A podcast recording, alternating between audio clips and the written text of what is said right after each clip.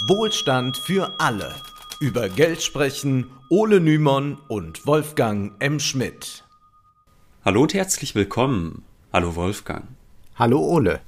Wir wollen dieses Mal an unsere Folgen zum Thema Postwachstum anknüpfen. Mit Branko Milanovic konnten wir sehen, wie arm die Menschheit ist und dass wir fast alle hier zu den reichsten zehn Prozent der Welt gehören. Verzicht zu fordern klingt logisch, ist aber in der Umsetzung eher schwierig, denn wer von uns würde schon gern auf mindestens drei Viertel seines Einkommens verzichten?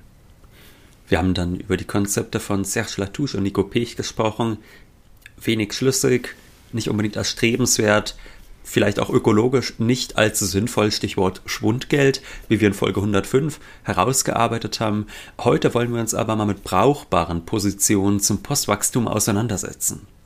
Die meisten Postwachstumstheoretiker legen ja jetzt keinen konkreten Gesellschaftsentwurf vor, höchstens verbleiben sie in so einer reinen Abstraktion und malen das mitunter auch mit blumigen Worten aus wie denn das Zusammenleben aussehen könnte. Aber dafür wollen wir uns jetzt gar nicht so sehr interessieren. Wir wollen stattdessen mit verschiedenen Decrows-Ansätzen die Kritik am gegenwärtigen System nachzeichnen und Stellschrauben benennen, an denen für ein klimafreundliches Wirtschaften gedreht werden müsste.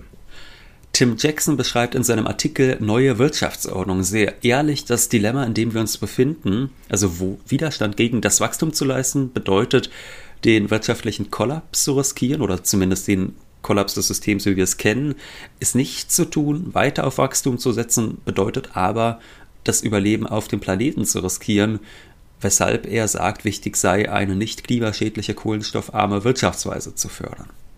Jackson erklärt, die entscheidende Frage lautet, kann man mit diesen Aktivitäten wirklich so viel Geld verdienen, dass die Wirtschaft weiter wächst? Und die ehrliche Antwort ist, wir wissen es nicht. Es sei jedenfalls nicht plausibel, dass dienstleistungsbasiertes Wirtschaften zu wachsender Wirtschaftsleistung dauerhaft führen kann. Denn anders als die Produktivität einer Fabrik lassen sich diese Dienstleistungen nicht entsprechend steigern. Das leuchtet ein, der technische Fortschritt bringt Effizienz, die kann dazu führen, dass 100 Arbeiter in der Kohleindustrie irgendwann das Doppelte der Produktion stemmen können. Würde man diese 100 Arbeiter nun umschulen zu Pflegepersonal oder zu Friseuren, würde ihre Produktivität nicht mit der Zeit immer weiter steigen. Ein Friseur schafft zwei Haarschnitte pro Stunde, vielleicht auch drei, aber es ist klar, dass er nicht irgendwann 20 Köpfe in einer Stunde frisieren kann und irgendwann 40 Köpfe. Die Wirtschaft wächst also nicht.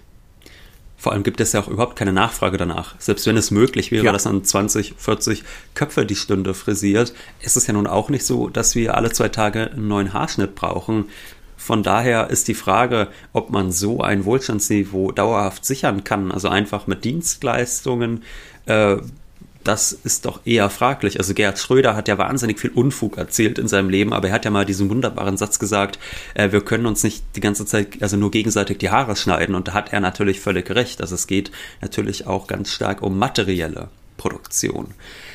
Aber ein wichtiges Verdienst der Postwachstumstheorien ist es auf jeden Fall, dass man dieses Wirtschaftswachstum äh, dass man diesen Begriff Wirtschaftswachstum erweitert bzw. in Frage gestellt hat. Und der gängige Indikator, um die Wirtschaftsleistung eines Landes zu ermitteln, das ist ja das BIP, also das Bruttoinlandsprodukt. Und dabei werden alle Endprodukte und Dienstleistungen eines Jahres summiert. 2019, da lag das BIP von Deutschland bei 3,861 Billionen Euro, das der USA bei 21,43 Billionen US-Dollar im Corona-Jahr 2020 waren es in den USA nur 20,93 Billionen, in Deutschland, also nur in Anführungszeichen, in Deutschland nur 3,33 Billionen. Die Lockdowns haben also offenkundig die Wirtschaftsleistung geschwächt, wenngleich nicht ganz so stark, wie man das anfangs vermutet hat. Und in China gab es auch einen Corona-Dämpfer. Da lag das BIP 2020 bei 14,47 Billionen US-Dollar und ein Jahr zuvor da lag es bei 14,34 Billionen. Es gab also noch ein leichtes Wachstum, jedoch ist das, wenn man jetzt sich die chinesischen Verhältnisse ansieht, sehr, sehr wenig. Denn China hat sonst ein jährliches Wirtschaftswachstum von mehr als 6 Prozent. Aber was bedeuten all diese Zahlen überhaupt? Heute ist nur noch vom BIP die Rede. Dem voraus ging aber das Bruttosozialprodukt also kurz BSP. Es wurde in den 1930er Jahren von dem Ökonom Simon Kuznets entwickelt und Ziel einer solchen Gesamtrechnung war es, die Kapazitäten einer Volkswirtschaft beziffern zu können. Das war während des Zweiten Weltkrieges dann und auch während des Systemwettstreits zwischen dem Westen und der Sowjetunion besonders wichtig. Also die Sowjetunion, die übernahm diesen Indikator nicht. Sie rechnete ihre Wirtschaftsleistung mit dem Nettomaterialprodukt. Dabei wurden nur die materiellen Güter erfasst, nicht aber die Dienstleistungen. Also so wie Gerd Schröder sich wahrscheinlich eine Wirtschaft dann vorstellt, so hat man das in der Sowjetunion berechnet. Ja, ja nicht ganz. Nein. Mit dem Zusammenbruch der Sowjetunion. Ja, die sagten, die Argumentation ist ja ganz interessant, dass sie sagten, ja, die Dienstleistungen, die ergeben sich ja erst daraus, dass man die leisten kann und vollführen kann, äh, daraus, dass man eine hohe materielle Produktion hat. Also das war die Idee dahinter. Ja, naja, es ist ja auch so, dass es äh, dass es diesen, diese Tertiarisierung, wie man sagt, also diesen Übergang zur Dienstleistungsgesellschaft in einem Land wie Deutschland, dass es den ja eigentlich erst nach der Industriegesellschaft gegeben mhm. hat. Von daher ergibt das sicherlich äh, schon Sinn. Aber mit dem Zusammenbruch der Sowjetunion, da verlor dieser Indikator völlig an Bedeutung und nach 89 äh, ersetzte aber zunehmend auch dann das BIP, das BSP, also das Bruttoinlandsprodukt ersetzte das Bruttosozialprodukt. Aber wo liegt denn da der Unterschied? Dan O'Neill schreibt dazu in einem Artikel in der sehr lesenswerten Publikation Decrows Handbuch für eine neue Ära. Obwohl diese beiden Indikatoren eng zusammenhängen, gibt es einen wichtigen Unterschied. Beim Bruttosozialprodukt wird der Ertrag eines multinationalen Unternehmens dem Land zugerechnet, in dem das Unternehmen seinen Sitz hat und wo die Profite landen. Beim Bruttoinlandsprodukt werden die Profite hingegen dem Land zugeschlagen, in dem fabriziert wird und die Ressourcenausbeutung stattfindet, auch wenn die Gewinne außer Landes gehen. Hm. Wenn man das so hört, dann ist einem, glaube ich, noch nicht so ganz klar, was ist jetzt daran vorteilhaft oder nicht. Das BSP enthält den Ertrag eines multinationalen Konzerns, sofern dieser seinen Hauptsitz in dem Land hat, ja, wo das jetzt das BIP gerade erhoben wird, auch BSP wenn wird. das BSP berechnet wird, genau, ähm, auch wenn viele Waren und Komponenten woanders produziert werden. So, beim BIP ist es folgendermaßen, das BIP interessiert sich nicht für den Sitz des Unternehmens. Entscheidend sind die wirtschaftlichen Gewinne, die im jeweiligen Land erwirtschaftet werden, auch wenn diese dann ins Ausland zu dem Muttersitz des Konzerns fließen. Ja, da fragt man sich, was ist das jetzt hier gerade? Werden Ola und Wolfgang jetzt ganz genau? Äh, was ist, wieso ist das denn jetzt fürs Klima relevant? Nun aus folgendem Grund. Also Dan O'Neill erklärt, dass sich der Norden so am Süden bereichern kann, es dabei aber so aussehen lässt, als profitiere der Süden davon, obwohl die Gewinne wieder in den Norden gehen. Das heißt, ein Konzern verschmutzt die Umwelt in, sagen wir, Indonesien. Laut BIP steigt dann Indonesiens Wirtschaftsleistung. Daraus ziehen wir den Schluss, ach super, der Wohlstand steigt, da geht es den Leuten auch besser. Letzteres geschieht aber vielleicht gar nicht oder nur kaum. Zwar sind einige Leute dadurch in Lohn und Brot, wenngleich oft schlecht bezahlt, aber die großen Gewinne, die erwirtschaftet werden, die fließen dann an den Konzern, sagen wir zum Beispiel mit Sitz in Deutschland. Hinzu kommt, dass man in Indonesien die Natur verschmutzt hat. Auch das bildet das BIP nicht ab. Schon Kusnetz hat darauf verwiesen, dass das Nationaleinkommen nicht gleichzusetzen sei mit Wohlergehen. Also das ist erstmal eine statistische Größe. Denn die Gewinne können ja sehr ungleich verteilt sein und wenn ein sehr profitabler Konzern die Luft verpestet und immer mehr Flächen versiegelt, sodass bei heftigem Regen das Wasser nicht mehr versickern kann, hat das mit Wohlergehen wenig zu tun. Wir müssen uns also die Frage stellen, wem nützt das Wachstum? Das BIP steigt auch, macht O'Neill deutlich, wenn es eine Ölpest gibt und der Staat Unternehmen beauftragt, diese jetzt zu entfernen. Auch Kriege steigern das BIP ebenso die Anschaffung von Produkten, die man eigentlich gar nicht braucht. Deshalb, erklärt O'Neill, sollte man, wenn man über Decrows redet, das BIP gar nicht als Referenzrahmen verwenden. Also man sollte jetzt nicht sagen, ja, wir müssen das BIP um so und so viel Milliarden oder vielleicht sogar eine ganze Billion kürzen. Da kommen wir nicht weit. Zwar gäbe es einen Zusammenhang zwischen sinkendem BIP und sinkender Umweltbelastung, aber das sei nicht notwendig so. Schließlich könnte man das BIP auch dort schrumpfen lassen, äh, wo man, äh, indem man dann klimaneutrale Dienstleistungen erschwert oder denken wir nochmal an den Lockdown. Man konnte nicht zum Friseur gehen, hat also da sicherlich das BIP belastet, aber die Industrie brummte weiter. Also gab es zwar ein niedrigeres BIP, aber die Umweltbelastung war dann dadurch nicht geringer. Außerdem kann mit dem BIP der soziale Wohlstand nicht gemessen werden ist überhaupt natürlich die Frage, gibt es sowas, kann man so ein einheitliches Maß für den sozialen mhm. Wohlstand finden? Vielleicht ist es ja auch gar nicht wünschenswert. Und O'Neill sagt, dass einfach folgende Indikatoren eben auch von Relevanz sein sollten. Materialverbrauch, Energieverbrauch, CO2-Emissionen, ökologischer Fußabdruck, Bevölkerungszahl, Viehbestand und alles von Menschen geschaffene Kapital. Ob Bauten, Infrastruktur, Maschinen, Fabriken, Konsum- und Wirtschaftsgüter, aber auch Dinge, die Grundbedürfnisse befriedigen, wie Essen und Kleidung. Ja, also da muss man ja gar nicht unbedingt jetzt versuchen, das alles in einen Indikator reinzupressen. Außerdem möchte er dann zusätzlich dazu noch soziale Indikatoren einführen, wie Gerechtigkeit, Armut, soziales Kapital, Arbeitslosigkeit, Inflation und Arbeitszeit. Und ich meine, wir haben ja eigentlich für einige, die, also für einige dieser Aspekte haben wir ja schon Indikatoren. Also wir haben ja, was weiß ich, für Inflation wissen wir, wie hoch die ist, auch wenn die Inflationsberechnung vielleicht eine strittige Frage sein mag. Und auch bei so Sachen wie Ungleichheit zum Beispiel, äh, kann man, gibt es ja auch Koeffizienten, die das schon ausdrücken. Aber die kann man dann natürlich dann auch ein bisschen, belasten. Wie das, ja, wie das dann zusammengepackt werden muss, äh, das ist sicherlich dann nochmal eine sehr komplizierte Rechnung. Als Maya Göpel kürzlich beim Maybrit Illner zu Gast war und ich muss natürlich hier sofort sagen, ich habe das nicht geguckt im Fernsehen, sowas tue ich ja nie, Talkshows gucken, reine Zeitverschwendung, aber hin und wieder wirft ja so eine Talkshow so einen Clip ab und der landet auch dann auf Twitter und dann kann man das mal rezipieren. Ja, also als Maya Göppel dort zu Gast war, da hat sie auf einen sehr wichtigen Punkt hingewiesen. Gern wird ja Fridays for Future Aktivisten oder auch Postwachstumstheoretikern vorgeworfen, sie seien fortschrittsfeindlich und vor allem würden sie der deutschen Ingenieurskunst misstrauen. Ja, die deutschen Ingenieure, die könnten doch das regeln, man müsste sie nur mal lassen und dann wird aber immer gefragt, ja, warum lässt man sie nicht? Naja, Göppel sagte, wenn man Ingenieuren die Aufgabe geben würde, ein Mobilitätssystem für die Zukunft zu entwickeln, das zugänglich, individuell und zuverlässig sei, dann hätten die sich ja bestimmt nicht gesagt, die Ingenieure, wir bauen einzelne Blechkisten, die 95 Prozent der Zeit herumstehen. Recht hat Maya Göpel.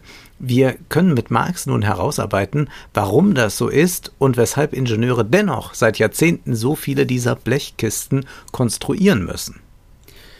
Wir wissen, dass wir bei einer Ware zwischen dem Tauschwert und dem Gebrauchswert unterscheiden müssen. Also Tauschwert ist das, was der Käufer dem Verkäufer zahlen soll. Sagen wir 50.000 Euro jetzt für einen Neuwagen. Der Tauschwert bezeichnet den Wert, den man auf dem Markt für ein Produkt erhält. Und klar, es gibt deutlich günstigere Autos, wenn man aber eine gute Ausstattung, vielleicht eine fast eine luxuriöse Ausstattung will, einen PS-starken Motor etc., kann man da gut und gerne mal 50.000 Euro für zahlen. Die Frage ist nur, was kauft man da eigentlich? Oder besser gefragt, was ist denn der Gebrauchswert? In Diskussionen über Klimawandel und Verkehrswende wird ja gern so getan, als sei der Gebrauchswert eines Autos die Mobilität. Und das stimmt auf den ersten Blick. Jemand wird vielleicht ein rotes oder ein blaues, ein schnelles oder ein langsames Auto kaufen, aber niemand kauft ein Auto, das keine Räder hat. Jeder Autobesitzer will Mobilität mit dem Auto erreichen. Jedoch zahlt man dafür dann 50.000 Euro? Ich meine, dafür könnte man ja auch zwölfmal die Bahncard 100 für die zweite Klasse kaufen. Der Gebrauchswert liegt nicht nur im basalen Gebrauch, Mobilität. Der Gebrauchswert liegt zum Beispiel auch darin, dass das Auto ein Statussymbol ist. Es signalisiert Sicherheit, Wohlstand, vielleicht auch guten Geschmack. Die Hoffnung des Autobesitzers könnte sein, dass die Attraktivität des Autos sich auf den Besitzer überträgt. Viele weitere Aspekte machen den Gebrauchswert aus, die alle nichts mit Mobilität zu tun haben. Besonders deutlich wird das ja bei der Motorleistung. 500 PS und 300 km/h schnell, das ist ja für viele Autos heute gar kein Problem.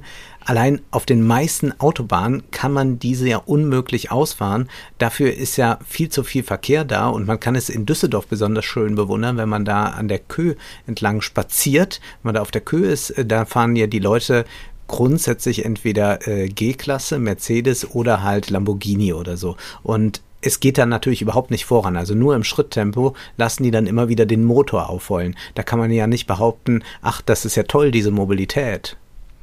Ja, der Gebrauchswert so eines Wagens, der liegt nicht darin oder zumindest nicht nur darin, dass man schnell von A nach B kommt. Das hat viel mit Prestige zu tun, sicherlich auch mit Individualität, also dass man einfach abgeschirmt sein möchte von anderen Menschen. Das ist ja auch verständlich, wenn man morgens um sechs zur Arbeit fährt, dass man seine Ruhe haben möchte. Ich persönlich würde mich ja wahnsinnig freuen, wenn es vielleicht mal, äh, wenn es vielleicht mal so Mini-Separés gäbe in Zügen oder so, wo ich, wo, wo man wirklich ganz wenig Platz nur bekommt, aber dafür seine Ruhe hat. Das wäre sowas für mich, beziehungsweise mir würde es ja, ich bin eigentlich ein sehr bescheidener Mensch, mir würde es erreichen, die Leute würden im Ruheabteil auch ruhig sein. Da kann ich. Ja, man muss sie ermahnen. Man muss sie ermahnen, also das mache ich ja. Ich ermahne ja wirklich äh, die Leute, also die Rentner ermahne ja. ich im Zug. Ja. Das, ja, es sind meistens Rentner, die reden, ist mir aufgefallen und ich äh, gehe dann hin, also ich bin jetzt ja auch kürzlich, als wir äh, von Lübeck nach Hause kamen, bin ich auch äh, mit dem ICE gefahren, Ruheabteil und plötzlich äh, stiegen da Rentner ein, haben sich hingesetzt und fingen an, dann jede Station durchzugehen. Also, ja, jetzt kommen wir ja gleich nach Wuppertal. Ja, da waren wir doch auch mal im Theater. Ja, nee, da waren wir im Ballett. Wie hieß die nochmal? Pina Bausch. Und dann ging das immer so weiter. Und dann dachte ich, ich ging auch schon so die Intendanten alle durch, die jetzt noch folgen werden, äh, bis äh, Bonn, K äh, Koblenz.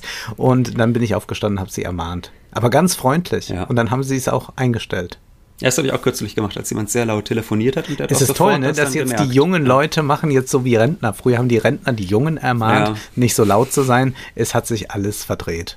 Ja, und ich, ich muss noch mal sagen, äh, wir hatten ja, kürzlich hatte ich ja gesagt, hier bei Wohlstand für alle, die Linkspartei soll sich doch mal so eine Domain suchen, mein-steuerrechner.de kaufen ja. und dann den Leuten zeigen, wo sie Steuern sparen können. Und vielleicht hört uns ja auch jetzt ein Mitarbeiter der Bahn zu. Und da möchte ich mal ganz eindrücklich sagen, grau auf weiß auf die Seiten zu schreiben, Ruheabteil, das bringt überhaupt nichts. Da muss in allen Sprachen rot auf weiß stehen, haltet's Maul. Weil äh, das, es gibt ja von Otto Walkes diesen Witz, äh, die, die friesische Flagge sei äh, weißer Adler auf weißem Grund und grau ja. auf weiß bringt halt überhaupt ja. nichts. Also bitte liebe Bahn, rot auf weiß muss da Ruheabteil stehen und am besten müsste da auch schon immer draußen noch eine Person stehen, die mit mahnendem Zeigefinger allen, die reingehen wollen, das sagt. So, das jetzt mal kurz unser, unsere kleine Ermahnung an unsere Umwelt oder Mitwelt, wie man, glaube ich, äh, heutzutage sagen soll. Was hat denn das, was wir jetzt alles besprochen haben, Wolfgang, über die Autos? die ja eigentlich nicht nur dazu da sind,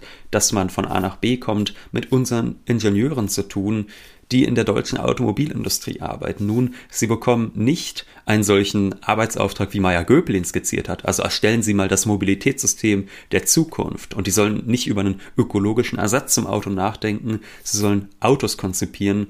Sonst hätten wir heute vielleicht einen ganz anderen öffentlichen Nahverkehr. Und die sollen ja auch nicht einfach Autos produzieren, die uns mobil machen, denn dann könnte man ja auch Autos entwickeln, die 130 km/h schnell sind äh, die drei Liter Benzin verbrauchen und die 10.000 Euro kosten. Es wäre ein sinnvolles Mobilitätskonzept, wenn man bedenkt, dass wir ohne Individualverkehr in Deutschland nie ganz auskommen werden. Aber das will man natürlich nicht. Die Ingenieure können noch so begabt sein, ihre Aufgabe ist es, den Profit von Autokonzernen zu mehren. Dies geschieht nicht dadurch, dass man Mobilität effizient gestaltet, sondern Autos schafft, die große Gebrauchswertversprechen machen. Zum Beispiel, mit diesem Sportwagen werden Sie Ihren Nachbarn beeindrucken eher dieser Sportwagen wird sie sexy machen. Es ist ein Fahrgefühl, als gehöre in die Welt. Und das BIP steigt selbstredend stärker, wenn man eine umweltschädliche Luxuskarosse produziert und verkauft, als wenn man günstige und klimafreundlichere Autos absetzen kann. Der Markt kann deshalb das Mobilitätsproblem und den Klimawandel nicht lösen, denn es gibt gar kein Interesse daran, das zu tun. Solange die Produktion von Autos profitabel ist, wird sich daran nichts ändern. Ich finde übrigens die Angst vor der Mobilitätswende, wo da heißt es dann ja auch immer, äh, unsere deutschen Autos, das ist das Herz der deutschen Industrie. Da würde ich sagen, ja gut, aber wenn man jetzt eine Mobilitätswende hat, wo man statt Autos Busse braucht, beispielsweise, kann mir ja niemand erzählen, dass sich damit nicht auch Gewinn erwirtschaften ließe. Also das finde ich dann auch immer sehr, sehr eigenartig, wie da argumentiert wird. Aber gut, ich meine, wir haben es ja gesehen, äh, so eine große politische Verkehrswende gibt es ohnehin nicht und auch die Umweltvorgaben an Autos, die sind immer sehr gering. Stichwort Feind Feinstaubfilter. Es ist ja politisch auch möglich oder wäre möglich gewesen, die Zulassung von Autos zu verbieten, die mehr als fünf Liter verbrauchen. hätte man sich aber mit der Autoindustrie anlegen müssen. Und jetzt auch bei den E-Autos, da versucht man nicht in erster Linie Mobilität zu ermöglichen. Also es mag ja sein, dass die E-Mobilität langfristig sauberer ist, aber energieeffizient ist es sicherlich nicht, wenn man dann wieder PS-Bomben baut, mit denen sich viel Profit erwirtschaften lässt, statt möglichst kostengünstige Autos zu produzieren, die dann auch weniger Energie benötigen, die vielleicht nicht so schwer sind. Denn auch wenn der Strom in Zukunft komplett erneuerbar sein sollte, stellen wir uns das mal vor, dass es passiert, wann auch immer, mhm. ist es wenig sinnvoll, davon möglichst viel zu verbrauchen, um luxuriösen Individualverkehr zu ermöglichen, denn knapp wird die Ressource sicherlich immer noch sein. Zudem sollten wir uns vor Augen führen, was Elmar Altvater in das Ende des Kapitalismus, wie wir ihn kannten, zu bedenken gibt. Altvater schreibt, Manche Güter sind oligarchisch, das heißt, je breiter, allgemeiner und daher demokratischer der Zugriff, desto schlechter der Gebrauchswert. Wenn zu viele Menschen das Automobil nutzen, verwandelt es sich in ein Auto-Immobil. Wenn zu viele Touristen einen Traumstrand aufsuchen, ist der Traum aus. Die Äquivalenz kann sich also nur auf den Tauschwert und dessen Tausch beziehen, nicht auf den Träger des Tauschwerts, den Gebrauchswert. Der Nutzen, der daraus gezogen werden kann, ist ungleich. Das heißt, beim E-Auto funktioniert das Modell auch nur, wenn sich nicht alle eines leisten können, Altvater sagt, dass das ja auch für den American Way of Life generell gilt. Also würden alle leben wie wir, wäre die Welt schon jetzt kein bewohnbarer Ort mehr, da der Einsatz fossiler Energien zu hoch sei. Zitat, die sozialen und kulturellen Dimensionen des westlichen Modells von Produktion und Konsumption können nicht globalisiert werden. Verlassen wir nochmal kurz diese globale Dimension, kommen wir zurück nach Deutschland, auf, zurück auch zu der liberalen Hoffnung auf mehr Innovation, wir wollen ja gar nicht zweifeln am Talent der deutschen Ingenieure, Wolfgang, aber woran hapert es denn dann? Der Ruf nach Innovationen bleibt unsinnig, solange diese nicht staatlich gelenkt werden. Im Kapitalismus geht es darum, dass Unternehmen investieren, um aus Geld noch mehr Geld zu machen. Dies funktioniert mit Luxusautos besser als mit klimafreundlichen Mobilitätskonzepten. Es gibt zwei Möglichkeiten, dies zu unterbinden. Einmal durch Verbote, indem man beispielsweise festlegt, dass Verbrenner ab 2030 nicht mehr zugelassen werden, oder durch die Bepreisung von Energie, zum Beispiel CO2-Preis. Auch andere Kosten können ja dafür sorgen, Kosten, die sich aus Regelungen, Gesetzen ergeben, dass Unternehmen nicht mehr ausreichend Mehrwert abschöpfen können.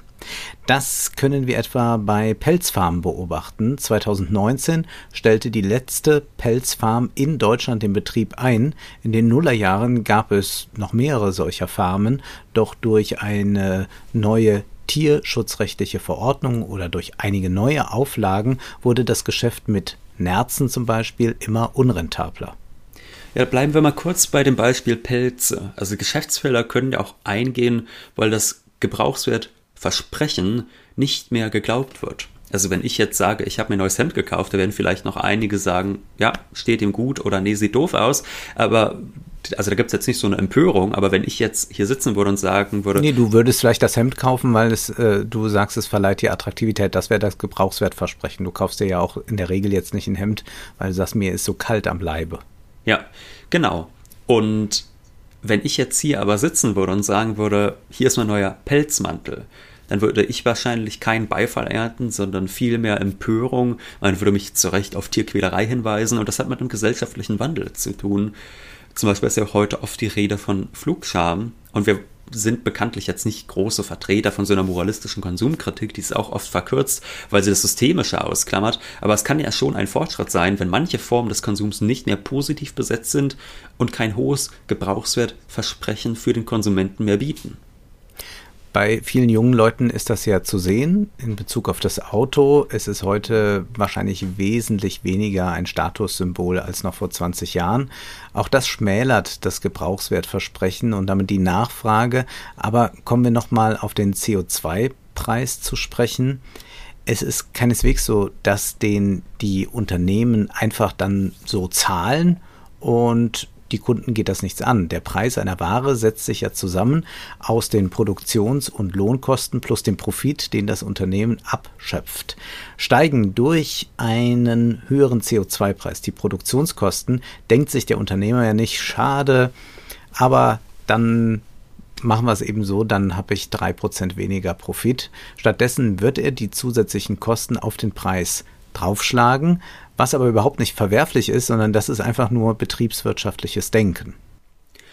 Der Verbraucher, der muss nun mehr zahlen für dasselbe Produkt und wenn er dazu nicht länger bereit ist oder sich auch nicht mehr leisten kann, dann wird er das Produkt nicht mehr konsumieren. Das kann natürlich auch mitunter unsoziale Folgen haben, also dass man sagt, bei manchen Produkten kann man nicht ausweichen. Stichwort Heizung zum Beispiel, da werden ja die meisten wahrscheinlich zustimmen, dass es schon ganz nett ist, wenn im Winter die Bude geheizt ist. Aber allerdings kann ja auch eine Folge sein, dass zum Beispiel ein Alternativprodukt attraktiver wird. Also wenn die Photovoltaikanlage auf dem Dach noch gefördert wird, die Ölpreise aber weiter steigen, dann ist ein Umstieg beispielsweise in der Mobilität wahrscheinlich. Wohlgemerkt, das sind jetzt alles politische Maßnahmen. Also ohne die verändert sich nichts, weil in unserem System nun mal der Profit der Maßstab ist und wäre es aufgrund von Verboten und Regeln lukrativ, Alternativen zu Auto und Flugzeug zu produzieren, dann würde das auch aus kapitalistischen Erwägungen relativ bald geschehen. Und auch wenn man sagt, man möchte ein gänzlich anderes System, sollte man doch so realistisch sein, dass man versucht, auch innerhalb dieses Systems dafür zu sorgen, dass anders gewirtschaftet wird. Denn äh, allzu realistisch ist es nicht, dass jetzt innerhalb von drei Tagen hier ein gänzlich neues System entsteht. Um die Amoral des Kapitalismus auf den Punkt zu bringen, wird ja gern Kaiser Vespasians berühmter Spruch Geld stinkt nicht zitiert. Das bedeutet aber nicht, dass der Kapitalismus sich grundsätzlich auf das Geschäftsmodell stürzt, das am meisten stinkt. Es ist dem Kapitalismus schlichtweg egal, ob das so ist oder nicht. Und das bedeutet aber auch, Lohnt es sich, dank politischer Regulierungen mehr in erneuerbare Energien zu investieren, dann wird das auch geschehen. Dass die öffentliche Infrastruktur so desolat ist, dass man Solar- und Windenergie mehr verunmöglicht als gefördert hat, dass die Kohlekraftwerke noch laufen, die Zementherstellung nicht hinreichend reguliert wird, das liegt ja allein daran, dass wir in den vergangenen zwei Jahrzehnten Regierungen hatten, die diesen Kurs unterstützt haben. Wir könnten also viel weiter sein. Die Kapitalinteressen konnten sich aber offenbar durchsetzen und man muss gleich sagen, die alten Kapitalinteressen, also die, die sich schon etabliert haben, sagen, ja gut, wir haben jetzt immer Knöpfe verkauft, jetzt lasst uns bitte mit den Reißverschlüssen in Ruhe. So ist es ja jetzt auch bei der Autoindustrie oder mhm. äh, bei anderen Bereichen. Und dann hat man natürlich Politiker bei der Hand, die das ganz genauso sehen und dann sagt der Andi Scheuer, nee, also nicht so viele Gleise durch unser schönes Bayern. Ja, vor allem, weil man da natürlich dann auch sieht, dass man langfristig gesehen auch diesen Kapitalfraktionen schadet.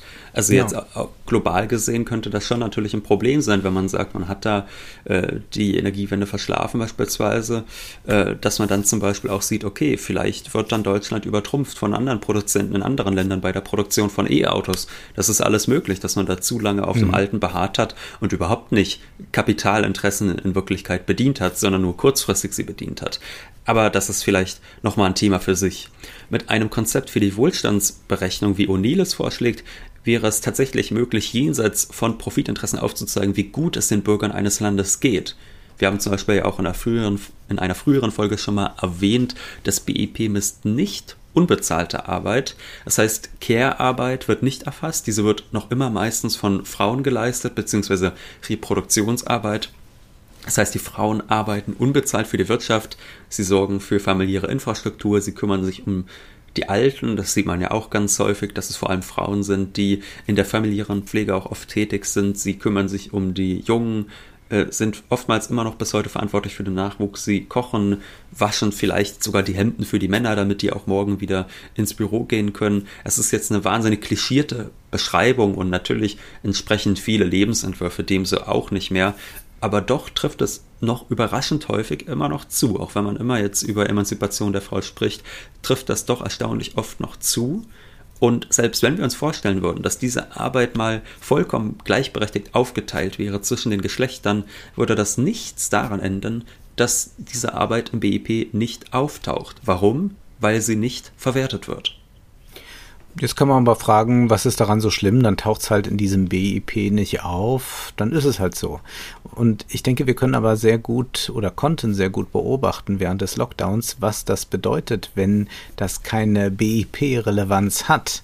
Weil diese Arbeit nicht im BIP ausgedrückt wird, kann man jenen, die sie tun, und das waren dann überwiegend Frauen, alles ungefragt aufhalsen.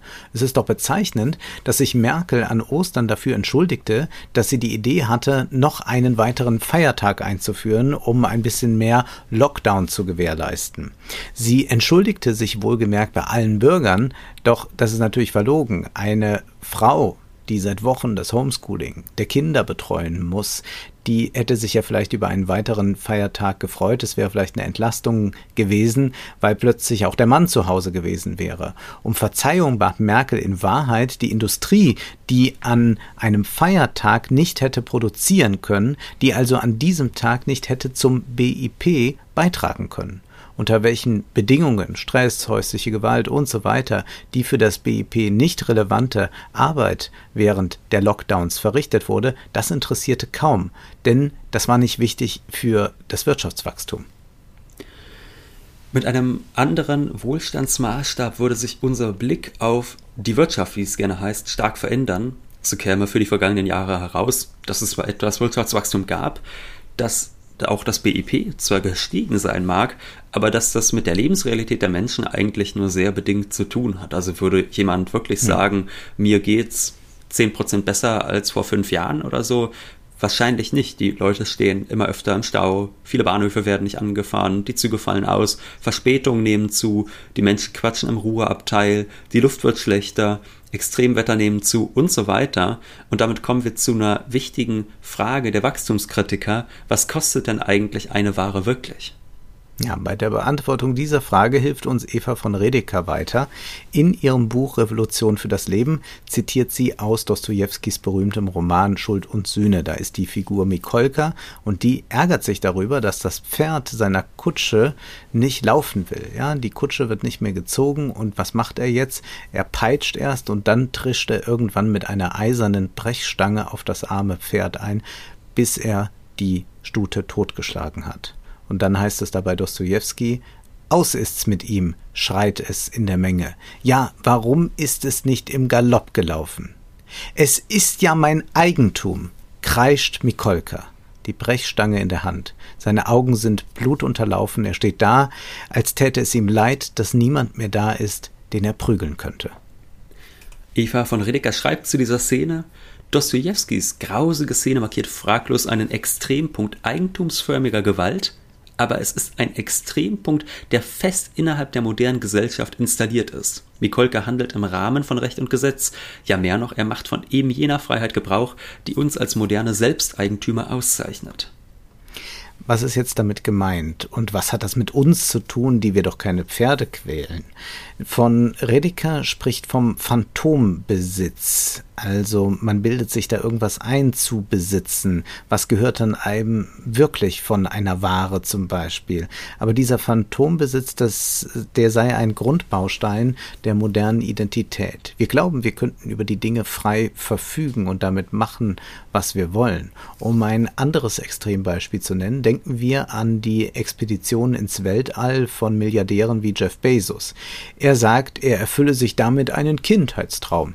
Diese Traumerfüllung bedeutet, ich richte einen erheblichen Umweltschaden an, ja, unter dem alle zu leiden haben, weil ich es mir leisten kann. Er quält kein Pferd, aber die Natur als solche. In abgespeckter Variante tun wir dies alle, wenn wir glauben, es steht mir zu, als Unternehmer klimaschädliche Produkte herzustellen und als Konsument diese zu kaufen. Interessant ist ja auch die Wortwahl von Eva von Redeker, die sagt, uns als moderne Selbsteigentümer, das ist natürlich mhm. auch ein Verweis darauf, dass viele Menschen nichts als sich selbst eigentlich besitzen und nur ihre Arbeitskraft quasi zum Markte tragen ja. können. Und das bedeutet natürlich nicht nur, dass man die Umwelt schädigt, sondern auch sich selbst. Und das ist, glaube ich, auch ein Aspekt, äh, den man immer vor Auge, äh, vor dem inneren Auge haben sollte, wie sehr man sich eigentlich auch selbst mit dieser Form des Wirtschaftens ins eigene Fleisch schneidet. Also zum Beispiel finden sicherlich viele Menschen es angenehm, im Auto rumzufahren. Wenn man dann aber draußen im Restaurant sitzt. Ich habe das neulich erlebt, da saß ich äh, draußen und habe was gegessen und dann fuhren da die ganze Zeit die Autos lang. Das ist natürlich grausig. Also da macht der Restaurantbesuch auch keinen Spaß mehr. Äh, das heißt, das ist immer ein sehr zweischneidiges Schwert. Aber bleiben wir noch beim BIP und auch beim Mehrwert, den Unternehmen erwirtschaften. Was ist denn in all diesen Rechnungen nicht enthalten? Eva von Redeker schreibt dazu, die Produktion richtet sich auf den Profit, aber in ihrem Zuge entstehen weitaus mehr Dinge als die profitträchtigen Waren. CO2, Produktionsabfälle, Verpackungen und nach kurzer Zeit oft auch die abgenutzte Ware selbst werden fallen gelassen, aufgegeben, abgestoßen. Was die Verwertung eigentlich tut, ist, Güter an Waren und Ausschuss zu spalten. Anders als der Mehrwert kehren die von den Waren abgespaltenen Dinge aber gerade nicht zum Ausgangspunkt zurück. Delfinmägen sind von Plastikmüll verstopft, nicht die Trichter des Kapitals. Diese Abspaltung erlaubt es, dass der Profit hoch ist und die Kosten liegen bei der Gesellschaft beziehungsweise das Nachsehen hat die Natur. Es findet also eine Ausbeutung im doppelten Sinne statt. Nicht nur die Arbeitskraft wird ausgebeutet, indem diese einen Mehrwert generiert, den der Kapitalist abschöpft, auch endliche klimaschädliche Ressourcen werden ausgebeutet, die aber nicht eingepreist sind. Dieses Wirtschaften steigert den Profit und steigert das BIP. Und das Wirtschaftswachstum wird gesteigert, würde man nun all das was abgespalten ist, mit als Kosten aufführen, zusätzlich zu den Lohn- und Produktionskosten, ist sehr fraglich, ob die Produktion mancher Produkte noch profitabel wäre. Sicherlich entstünden dadurch auch Geschäftsmodelle für ein nicht derart umweltschädliches, also kostenintensives Produzieren. Und dann stellt sich eben wieder die heikle Frage, ist denn wirklich so ein Decoupling möglich? Ist grünes Wirtschaften oder gar grünes Wachstum möglich? Das muss man wohl doch sehr in Frage stellen, aber das ist eine weitere große Frage, mit der wir uns noch beschäftigen müssen. Möglicherweise ja schon, aber das werden wir in einer anderen Folge tun. Nun möchten wir noch hinweisen auf unser neues Spezial. Ole, du hast mit Joscha Wohlweber gesprochen, der eine hochinteressante Diagnose für uns bereithält. Er sagt, wir leben heute im Zentralbankkapitalismus. Nun ist aber erst einmal Schluss für heute, denn Zeit ist Geld. Prosit.